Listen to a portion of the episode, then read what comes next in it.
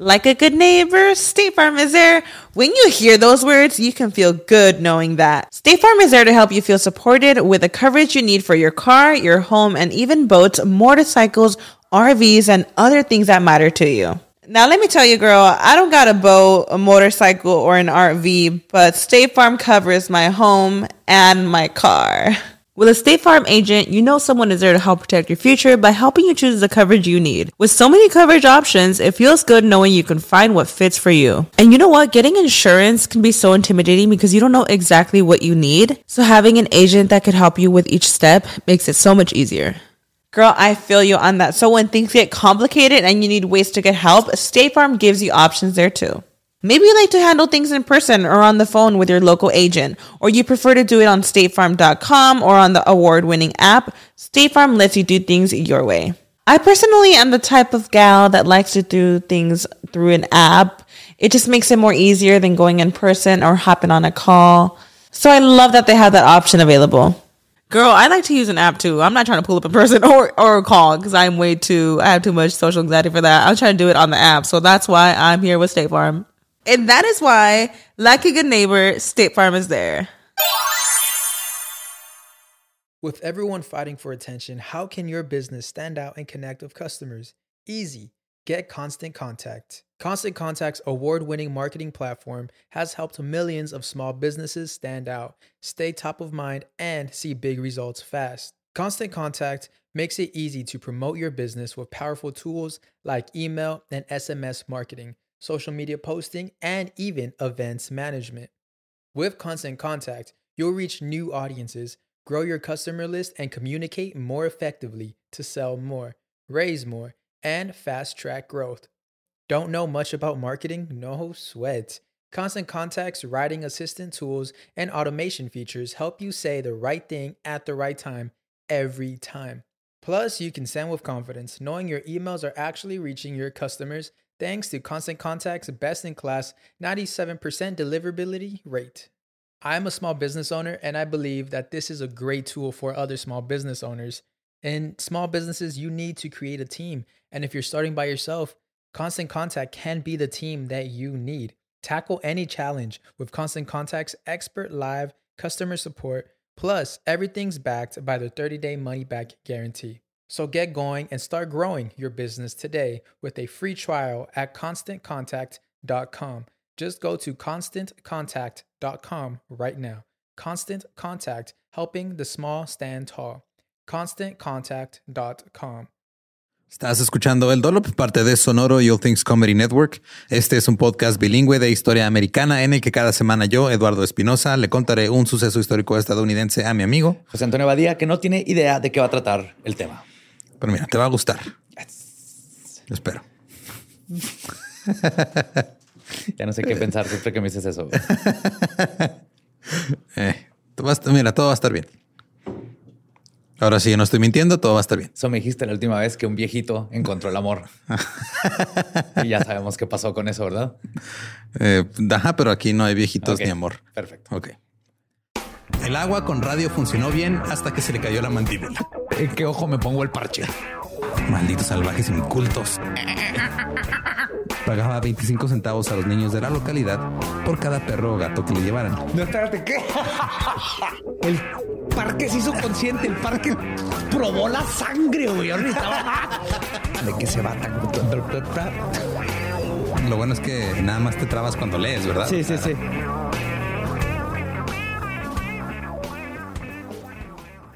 Diciembre de 1826.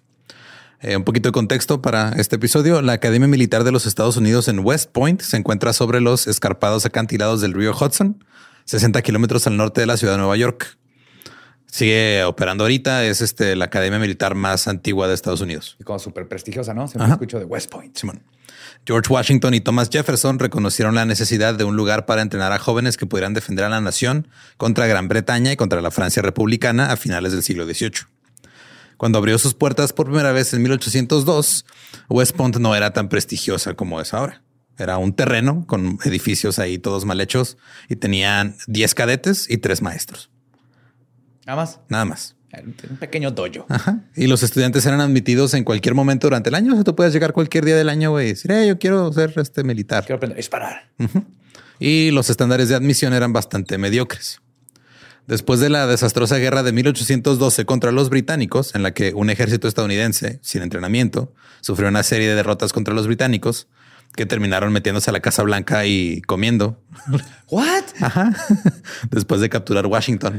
Se fue como un fuck you a los Oh, oh, gringos. Sí, y lo cagaron y no le bajaron al excusado. Ajá. El Congreso dijo, ¿saben qué? Creo que tenemos que meterle más lana a este pedo. güey". Alden Partridge se convirtió en superintendente de West Point y rápidamente se dedicó a transformar a los reclutas del ejército. Redactó reglamentos para los cadetes, creó jornadas de 16 horas llenas de ejercicios y estudio y adoptó un uniforme de cadete gris. Los estudiantes ahora seguían un año académico, entonces tenían que llegar así como si fuera escuela, no pueden llegar cualquier día del año cuando se les ocurría. Y este también Partridge desarrolló estándares para la admisión. Prohibió que este, niños de 12 años o menores entraran. Ah, de 13 sí. Ajá. De 13 en adelante ya, ya, Ya. son teens. Sí, cierto. Ya puedes quitar una vida. Claro. También este prohibió que entraran hombres casados. Sí, ya no podías estar casado y entrar a estudiar al ejército.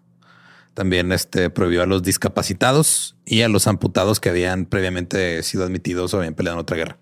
Oh, En 1817, Partridge fue despedido después de vender madera de la academia con fines de lucro personal. y después de nombrar a un pariente en un alto cargo. Oye, agarrar este, las puertas. Ah, no, todo, todo chido. Sabes que es que en no régimen, este, no, no necesitamos puertas. ¿Y las camas? Eh, tampoco necesitamos camas. Tienen que dormir en el piso, que se acostumbren de una vez. Porque están cagando en un hoyo. ¿Dónde están los las casitas de la letrina? Pues porque tú crees que en el bosque, en el campo de batalla hay letrinas. Claro que no. Todo bien, entonces. Eh, Partridge se negó a renunciar al mando. Posteriormente fue juzgado por un consejo de guerra por numerosos cargos de negligencia en el cumplimiento de su deber y por insubordinación. Y en noviembre de 1817 fue condenado a la destitución.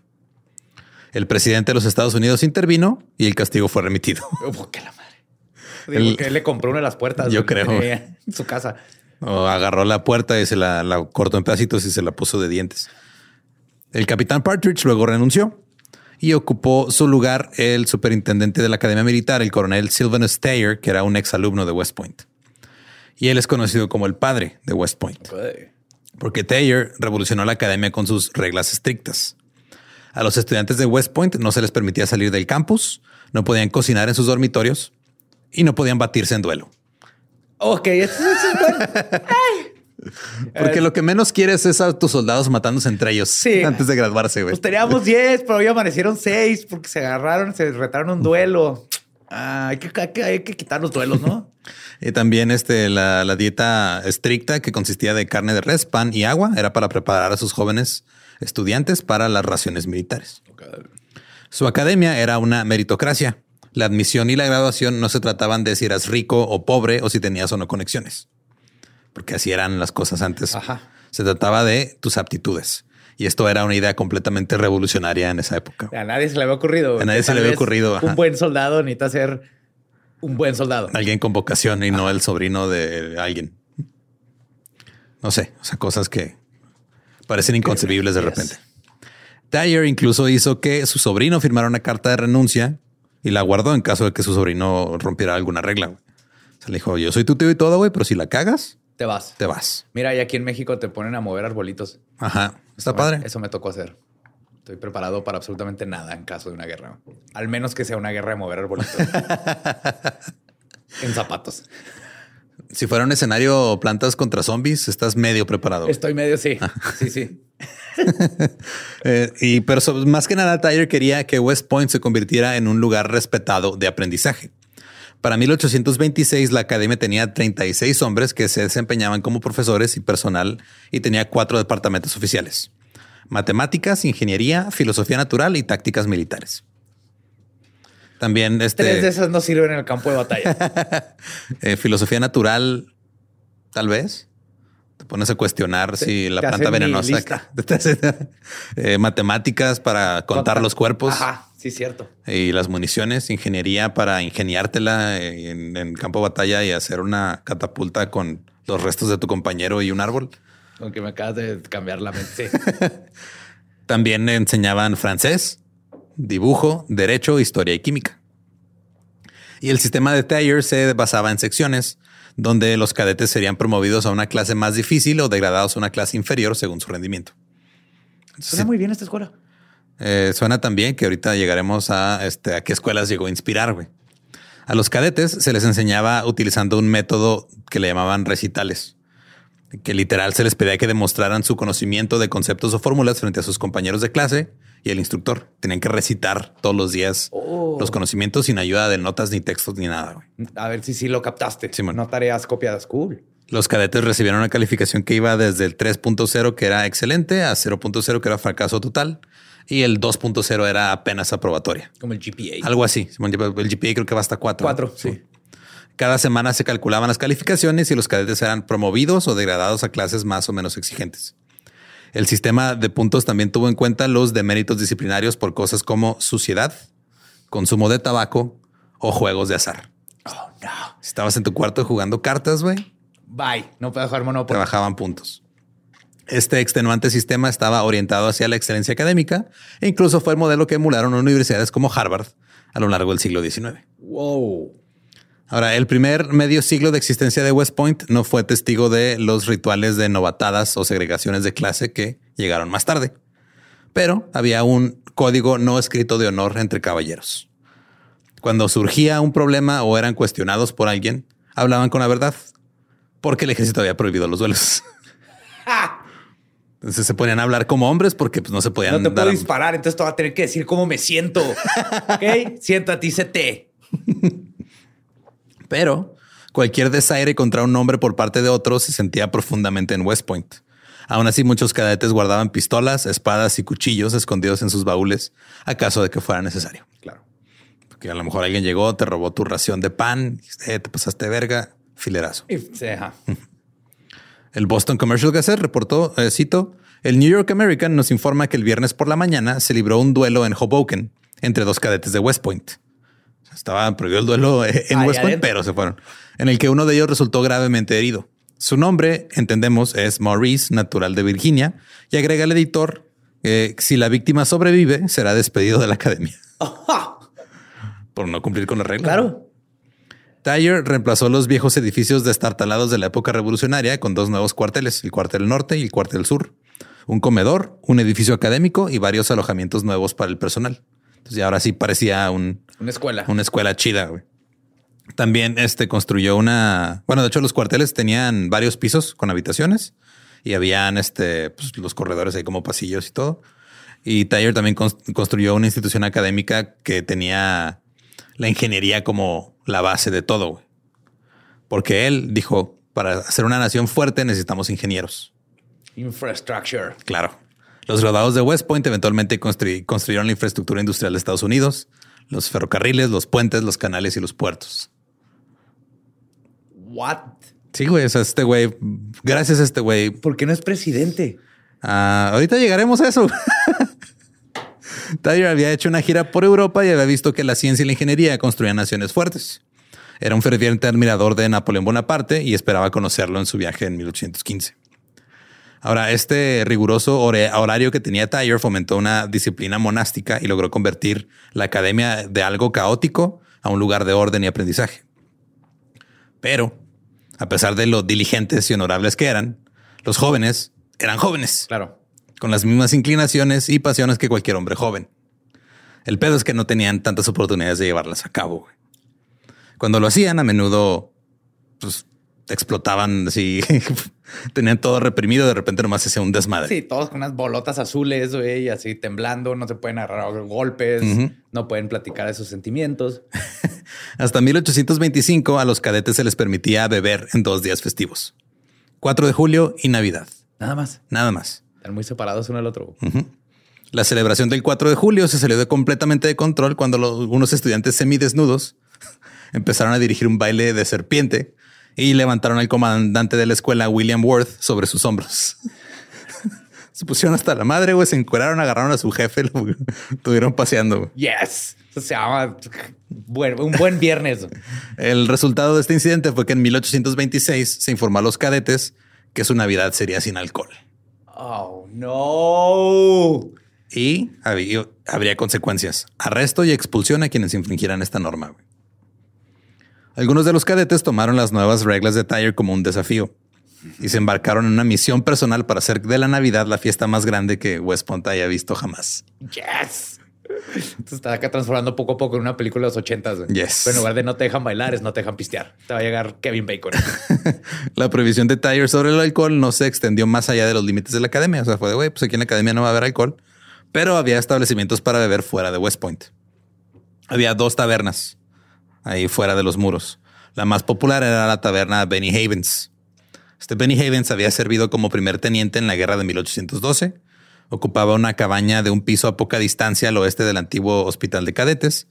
Y al principio, Benny vendía cerveza, sidra y este, pastelillos de trigo para, pero posteriormente empezó a distribuir pues, licor más fuerte.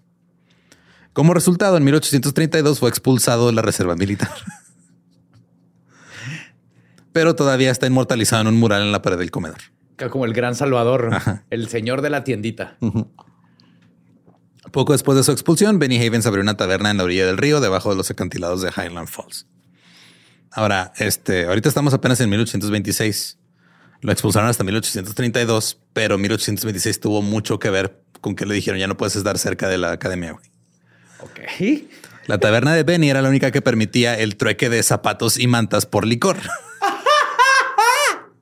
Este es mi bar favorito. pero no podías, este, no tenía que ser propiedad de la escuela, güey. O sea, no podías llegar y cambiar tu uniforme o tus botas militares o tus zapatos por licor. O sea, tenía que ser de tus pertenencias.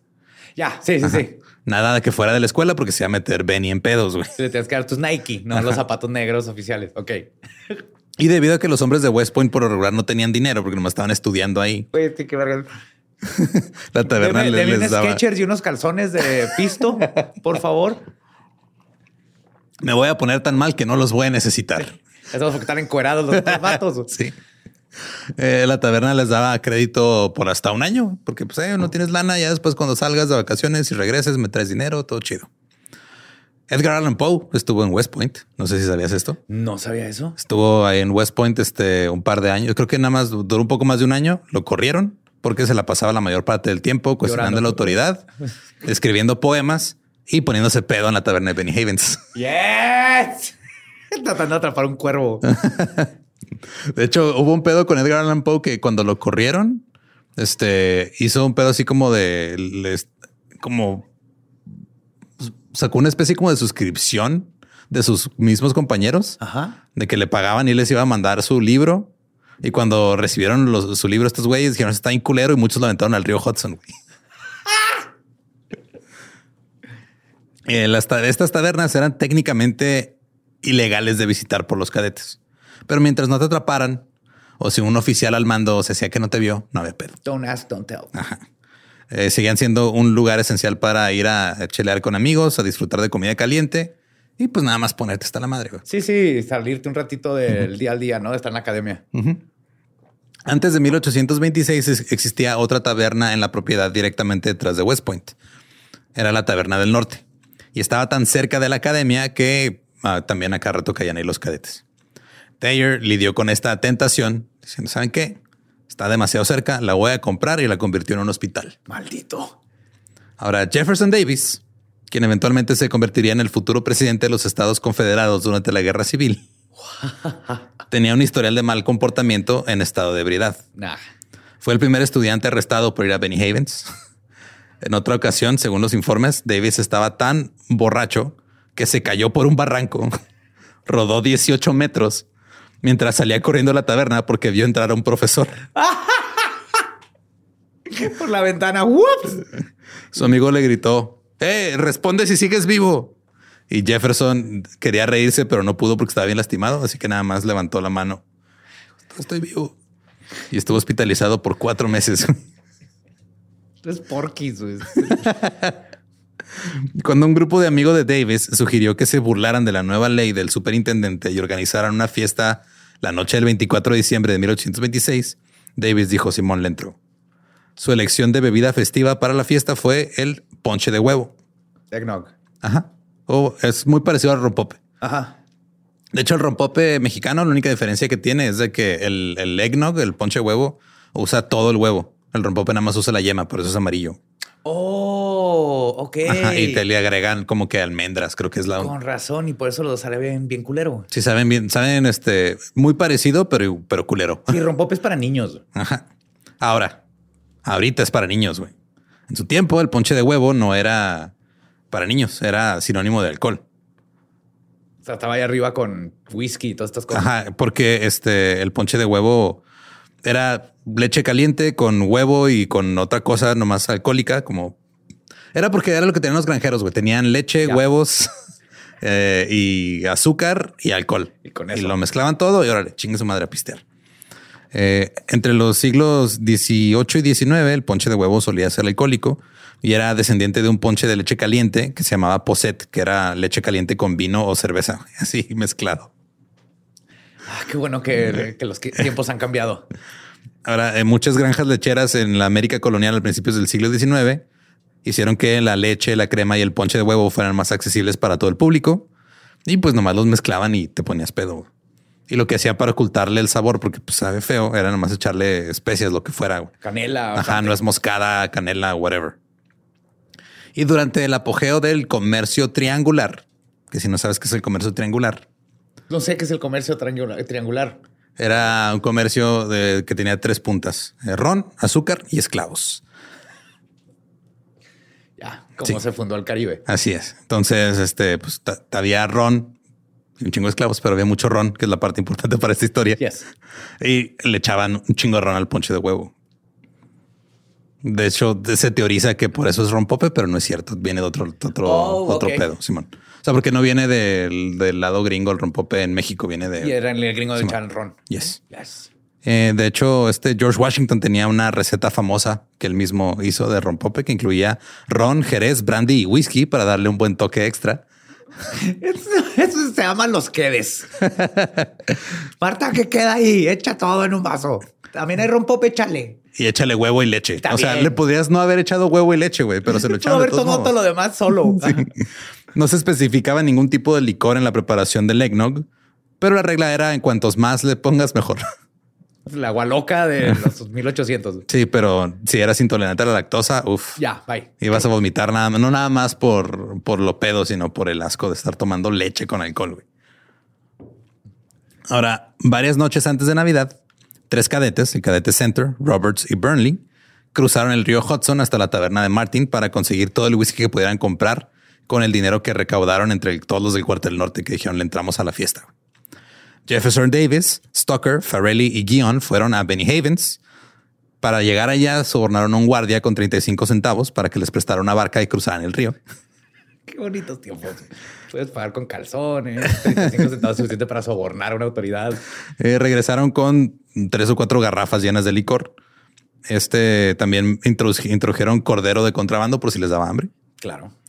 y eh, compraron todos los huevos que cupieran en sus sombreros y galones de leche fresca de granjeros cercanos a la academia. Que digo, no, ya tienes el alcohol, güey. ¿Para qué vergas vas por huevos y leche? Ey, en la mañana alguien va a querer hotcakes. Se le iban a tomar, güey. No querían hotcakes. Eh, también agarraron carne de cordero y pavo y planeaban calentarlo en la chimenea de sus habitaciones. Ahora, primero que nada estaba prohibido cocinar. Ah, en tu cuarto. Segundo, ya les dijeron, no, van- no van a pistear en Navidad, güey. Y ya están haciendo todo su plan así, tipo National Lampoon para hacer un desmadre. Es que es lo que está pasando, pues National Lampoons, ajá. Robaron condimentos de la cocina. Este Havens también les dio canela y nuez moscada para que le ocultaran el sabor culero de la leche y huevo que no tenían que haberle echado, pero bueno. Los envases de alcohol y comida luego fueron almacenados entre las pertenencias privadas de los cadetes y fueron escondidos hasta Navidad. Fueron ahí dos, tres días. Huevo y leche, güey, escondidos Sin refrigerar. La leche, ajá. Taylor era estricto, pero no era estúpido. Los cadetes habían introducido alcohol de contrabando antes y estas situaciones se habían tratado de forma individual.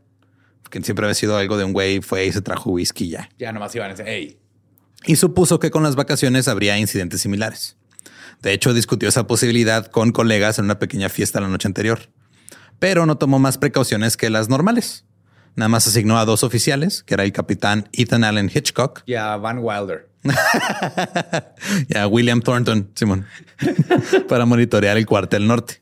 También asignó cadetes a cargo de cada piso del cuartel y los hizo responsables si algo salía mal. Entonces, cuartel, no me acuerdo cuántos pisos tenía, pero es, había un cadete de cada piso que pues era el que iba, era el peinetón, era el que iba a echar de cabeza a sus compas. el que siempre da sus colores así, que le sacaba punta para que estuvieran las puntas del mismo tamaño. Sí. Y luego estaba William Thornton y Hitchcock. y Hitchcock era el miembro de la Facultad de Tácticas Militares. El teniente Eaton estaba de guardia en la sala eh, en, en Nochebuena. Él era el que estaba como que ahí nomás de, de guardia normal, en la sala de guardia. Y en esta sala había un tambor y un pífano que usaban por la mañana y por la noche para señalar el comienzo y el final del día. Cada mañana el baterista se ponía a pegarle al tambor y se paraba entre la- los- el cuartel norte y sur para que todo el mundo se despertara. A la primera vista del sol golpeaba la llamada para convocar a los cadetes del cuartel para pasar lista. También con el tambor y con el pífano señalaban cuándo era el tiempo de desayuno y cuándo iniciaban las clases. Entonces era, no había timbres, güey, no había. Sí, no había triangulito. Blim, blim, blim, blim, blim. A las 10 de la noche del 24 de diciembre se hizo sonar la llamada nocturna para que todos los cadetes estuvieran en sus habitaciones. Sin embargo, en la habitación 28 del cuartel norte, los cadetes Swords, Berrien, Sullivan, Skipwith, Stalker y Billy Murdoch están mezclando ponche de huevo al estilo Tennessee en cubetas de madera. Ay, güey. En la habitación 5, un nivel más abajo y directamente frente a la habitación de Hitchcock, uno de los guardias, Jefferson Davis, Guion, Bumford, Cobby y Billy Fitzgerald, que era uno de los cinco mejores estudiantes de la academia, también estaban haciendo su ponche de huevo. Yes.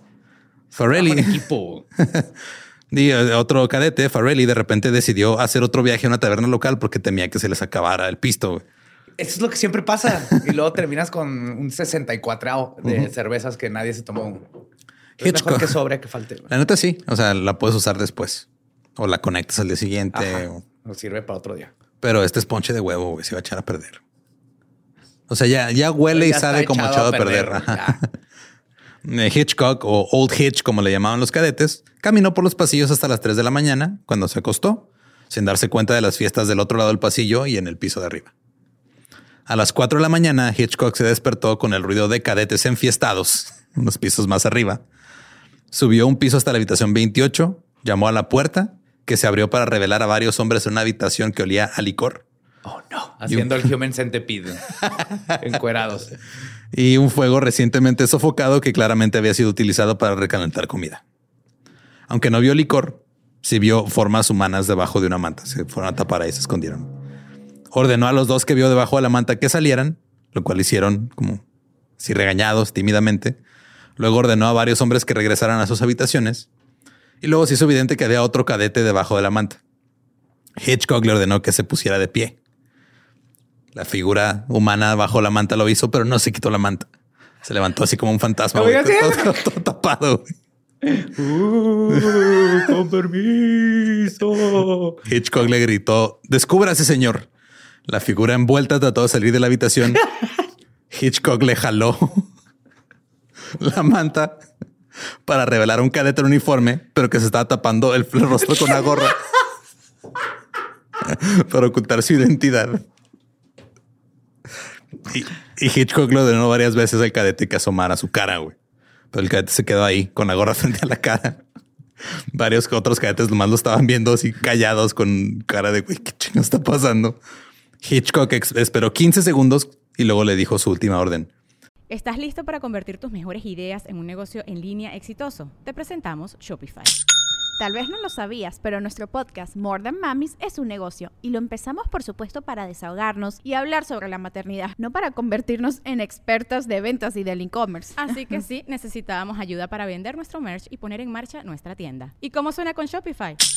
Llegó otra venta. Shopify es la plataforma de comercio que está revolucionando millones de negocios en todo el mundo. Ya seas un emprendedor desde tu casa o desde donde sea, Shopify es la única herramienta que necesitas para iniciar, administrar y hacer crecer tu negocio sin dificultades. Con Shopify puedo gestionar pedidos, envíos y pagos desde cualquier lugar, brindándote toda la información y estadísticas de tus ventas al detalle. Regístrate para un periodo de prueba con tan solo un dólar al mes en shopify.com barra sonoro, todo en minúsculas. Ve a shopify.com barra sonoro para llevar tu negocio al siguiente nivel. Shopify.com barra sonoro. Señor, no me obligue a usar la, la violencia con un caballero. La figura trató de correr hacia la puerta, pero Hitchcock lo bloqueó, le quitó la gorra Y traía una máscara, un calzón. No, esos los cambió por whisky. güey. Sí. Y era el rostro de George Kipwith, uno de los cadetes. Hitchcock le ordenó que fuera a su habitación y les dijo a los otros cadetes que estaban bajo arresto y les ordenó que se fueran a la cama. El capitán salió de la habitación a las 4.15 de la mañana y regresó a la suya para dormir. Después de que Hitchcock se fue, Billy Murdoch estaba muy enojado porque Hitchcock había usado la fuerza con Skipwith y había menospreciado su honor. Les dijo a Fitzgerald a Stoker que se que estaban ahí, eran de la habitación 5 y se fueron a la 28 a tirar fiesta. Les dijo, Cito, consigan sus bayonetas, muchachos, y sus pistolas si las tienen. Antes de que termine esta noche, Hitchcock estará muerto. What? Sí, eran otros tiempos. Sí. Poco después de regresar a su habitación, Hitchcock escuchó pasos bajando por la pues, por las- los pasillos de la habitación. Se detuvieron los pasos frente a su puerta y luego escuchó susurros. Después de una pausa, la puerta retumbó con tres golpes sólidos que fueron hechos o con la culata de una pistola o con un garrote o un pedazo de madera. Los pasos se alejaron cuando Hitchcock abrió la puerta y al final del pasillo vio una figura que gritara Hello Hitch antes de desaparecer y se fue. Escuchó portazos arriba y más pasos y una que otra grosería. Nos estaban ya troleándolo. Sí, el- falta que le ponían la, una bolsita de, de papel con caca dentro en fuego. Subió al tercer piso en busca de Thornton.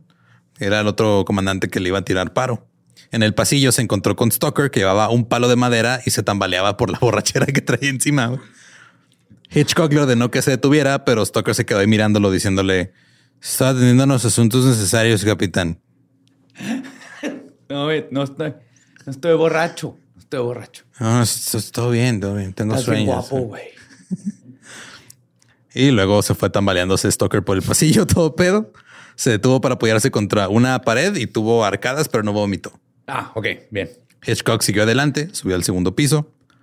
Jefferson Davis escuchó los pasillos, los pasos de Hitchcock el- desde la sala 11 en el pasillo, donde estaba otra fiesta, y lo vio avanzar hasta la sala 5.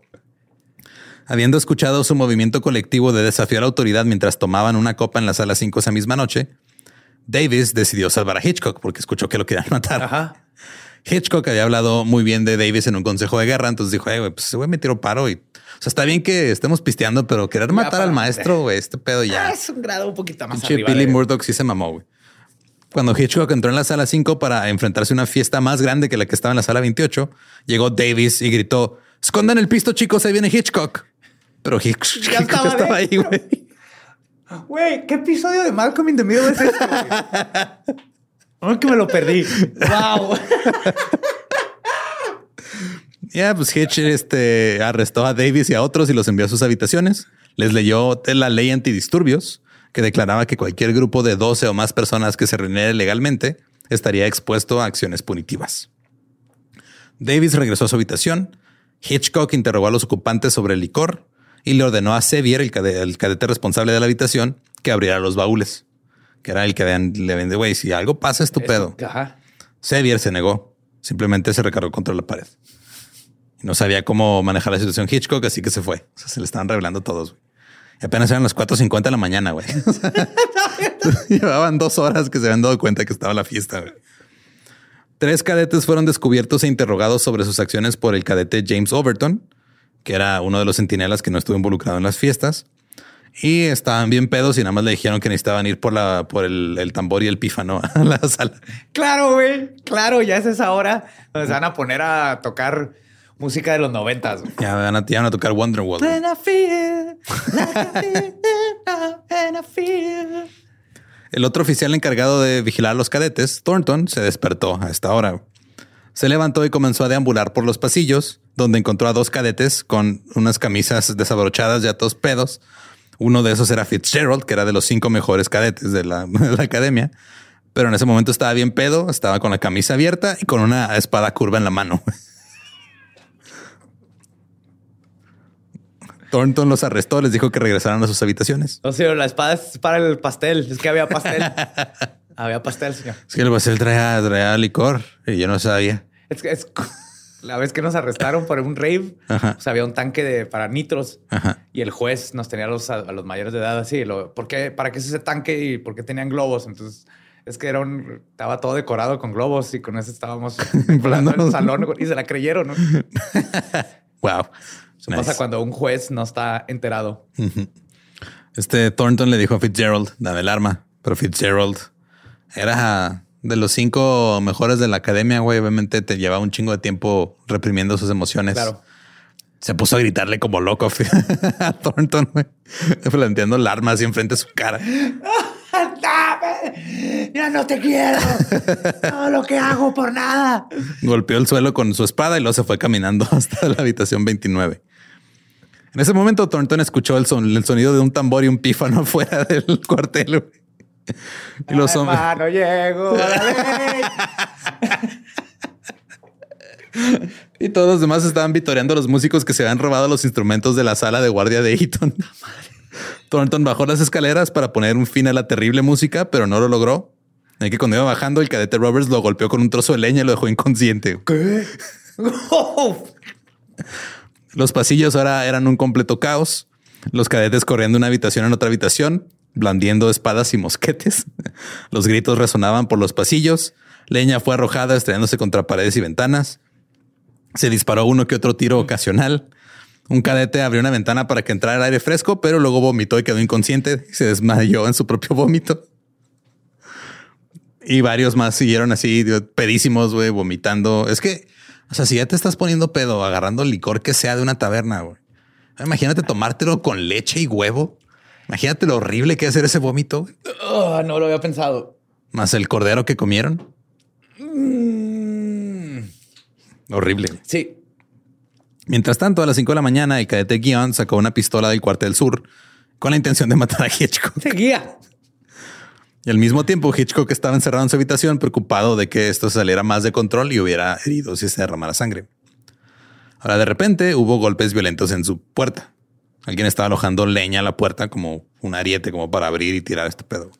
Guion estaba golpeando la puerta y estaba muy cerca de hacerse añicos. Impaciente porque no terminaba de desmarar la puerta, sacó su pistola y apuntó. La, multitud de cadetes a su alrededor se quedaron callados y cuando apretó el gatillo, el cadete Thompson lo golpeó este como entre, o sea, no, no se sabe la anécdota, nomás dice que lo golpeó y este güey le disparó a la, al marco de la puerta. Ok. Pero no sabemos si fue, el- ajá, no sabemos si fue a propósito si nomás está cayendo de pedo y lo, lo movió, güey. Porque hay versiones contrarias. Pero ¿quién, quién es un narrador que en el que confiable en esta situación? güey? Güey, ahorita llegamos a eso, pero hay este, creo que más de mil páginas de todos los testimonios, güey, que porque eran, eran como 300 estudiantes güey, en este pedo. Y como 100 estuvieron involucrados en el desmadre y eso y los del cuartel sur ni siquiera se dieron cuenta. Esto, esto pasó en el cuartel norte, güey. ¡Ay, güey! Entonces hicieron acá su desmadre y todo. Y, o sea, como eran, pues eran tan estrictos con todo, güey. Cuando empezó la investigación, se llenaron más de mil páginas con testimonios de todo mundo. güey. Estaban arrojando ahora piedras a las ventanas de los cuarteles desde el exterior. Hitchcock salió corriendo de su habitación y los cadetes asustados empezaron a retirarse. Y en el corredor, Hitchcock vio a varios rompiendo ventanas con garrotes. Les ordenó que fueran a su cuarto. Algunos lo hicieron, pero otros no. Hitchcock escuchó el toque de corneta en la mañana y pensando que eso significaba que ya era de día, se sintió aliviado. Pero era un falso toque de corneta matutino.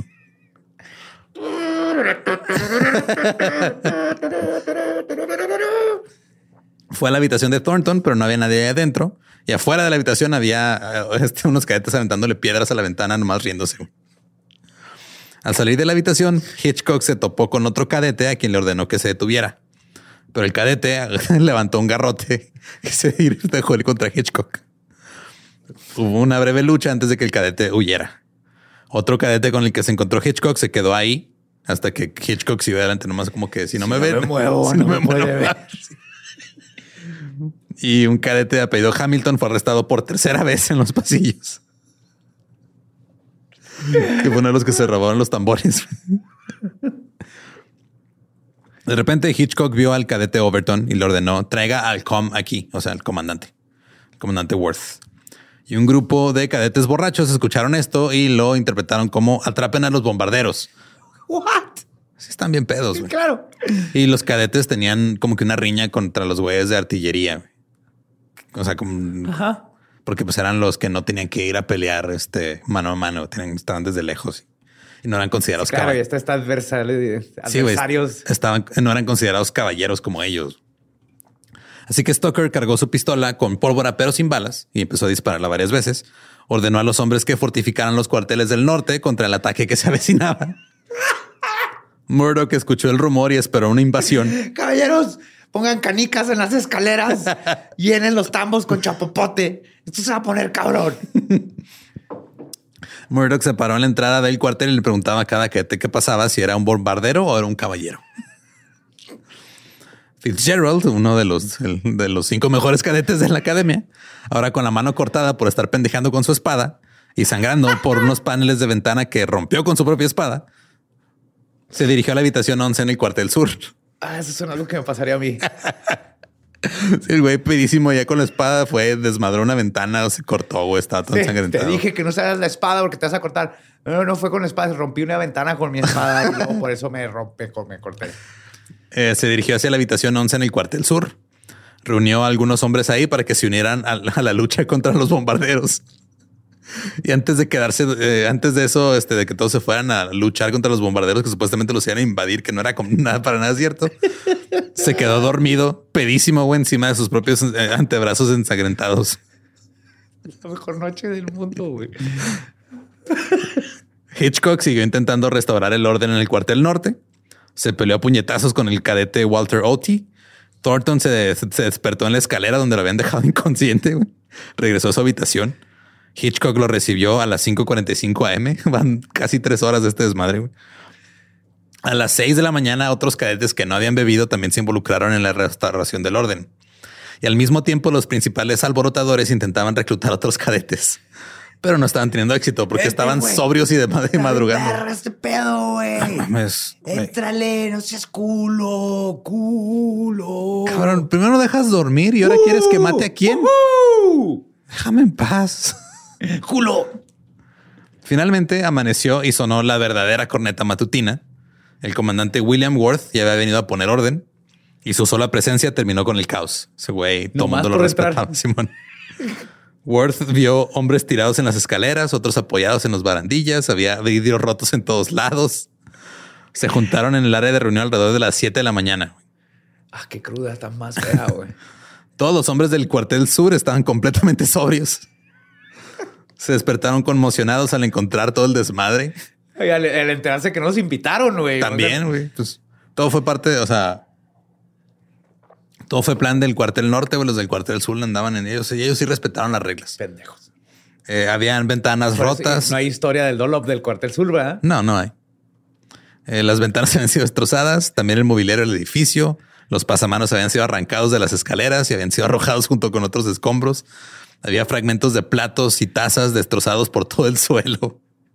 Y, las, y habían calentado las chapas con sopletes.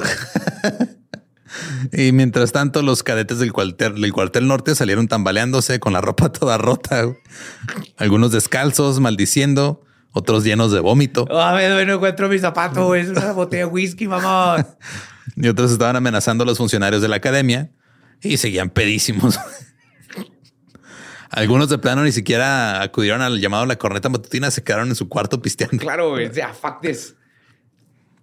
Detrás de los cadetes que intentaron alinearse en formación de desfile, este estaba el cuartel norte de West Point. Estaban ahí como, ok, ya es, la mañana, vamos a ver qué pedo. Se juntan para hacer su desfile matutino. Está atrás la- la- el cuartel norte hecho mierda. Prácticamente en ruinas. A ver, con este, sábanas por las ventanas. Cuartel, cuartel sur son culeros. Dicen que había dos cadetes que estaban abrazándose, estaban llorando, riéndose al mismo tiempo, pedísimos. Están abrazando porque no se podían mantener en equilibrio solos. Qué bonito.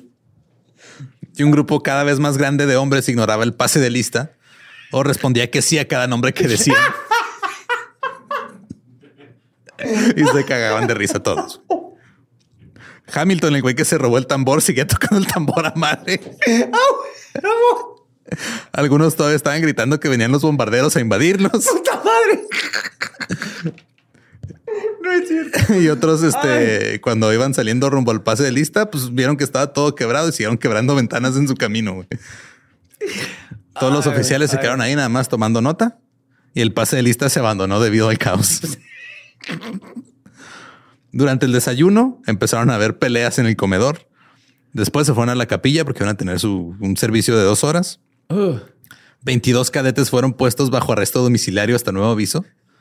Entre ellos estaba Davis, quien había sido reportado como uno de los este, que empezó todo el pedo por Hitchcock y Thornton.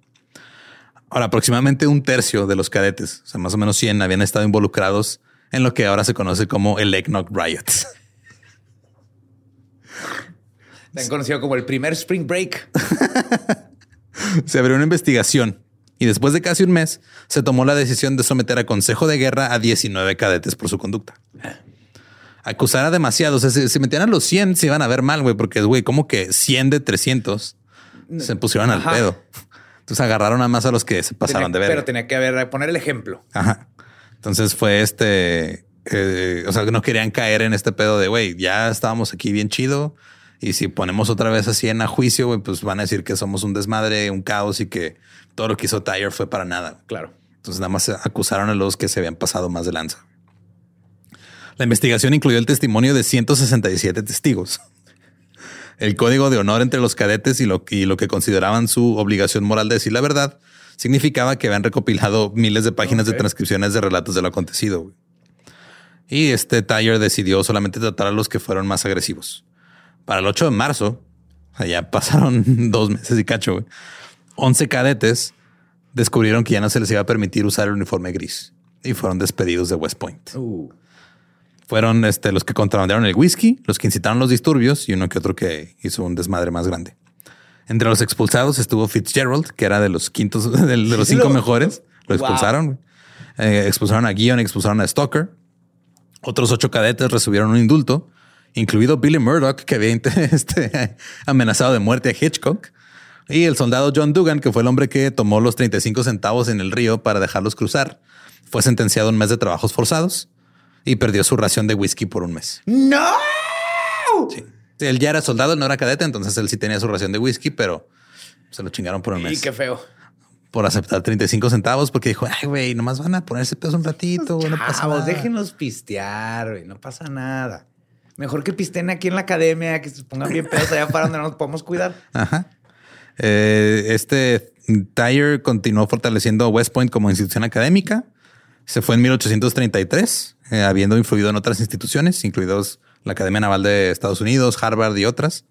Y murió en 1872. Eh, nunca se casó, siempre estuvo dedicado a la vida militar. Sus restos fueron enterrados en su amado West Point. Thornton fue otra vez atacado con un garrote en 1828 por un cadete.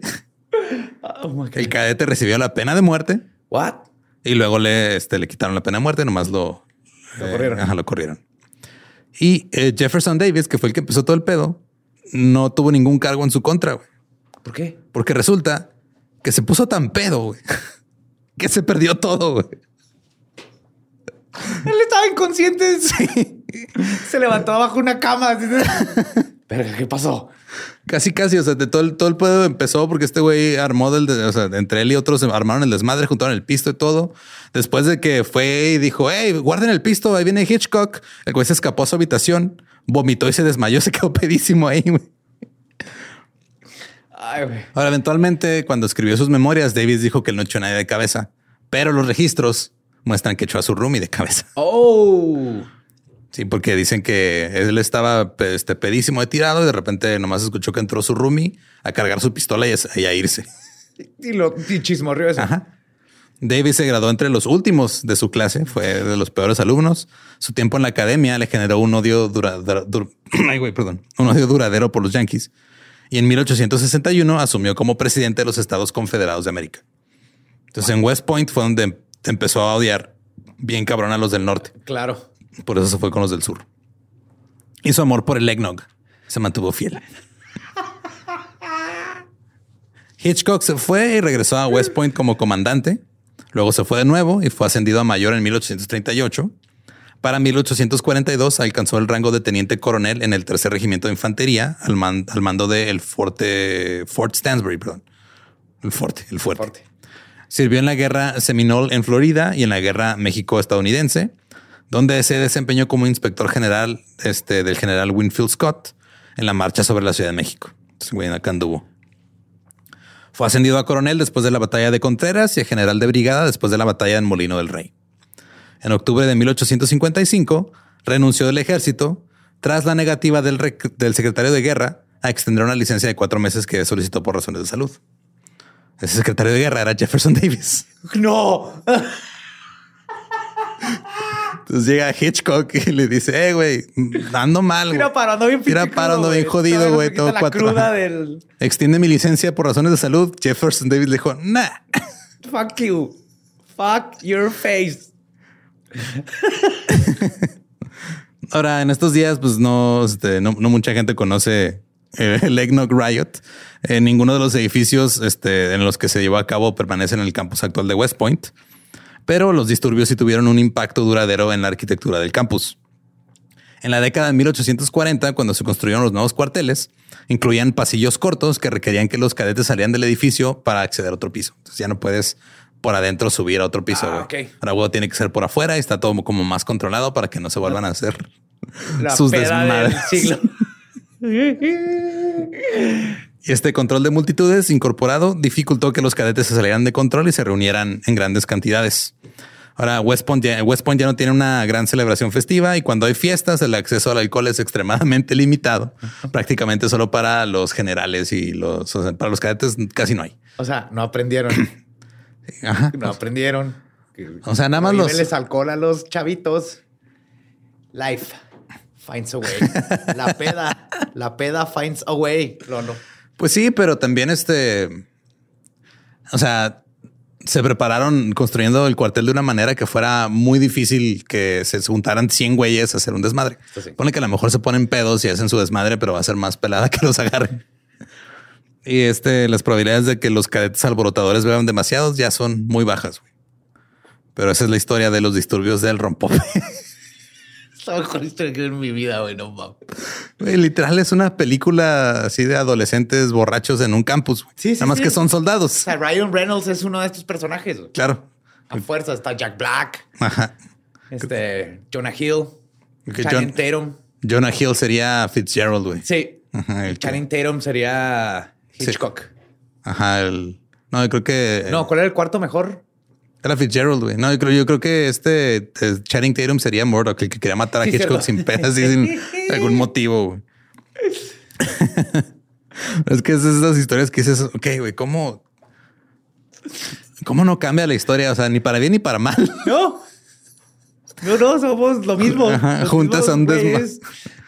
Lo que sí hemos aprendido es que ya no tienes que echarle huevo y leche a tu alcohol. Sí, gracias a eso se, se mejoró el, el pisto. Nunca jamás. Esa, esa cruda dijo, cambió el mundo. Que digo, también este, hay que estar conscientes que tanto el whisky como el ron de esa época, pues estaban hechos ahí en el baño de alguien, güey, y se veían una culero. tina, sí. Por eso le echaban todo lo que fuera para ver si sabía mejor o no.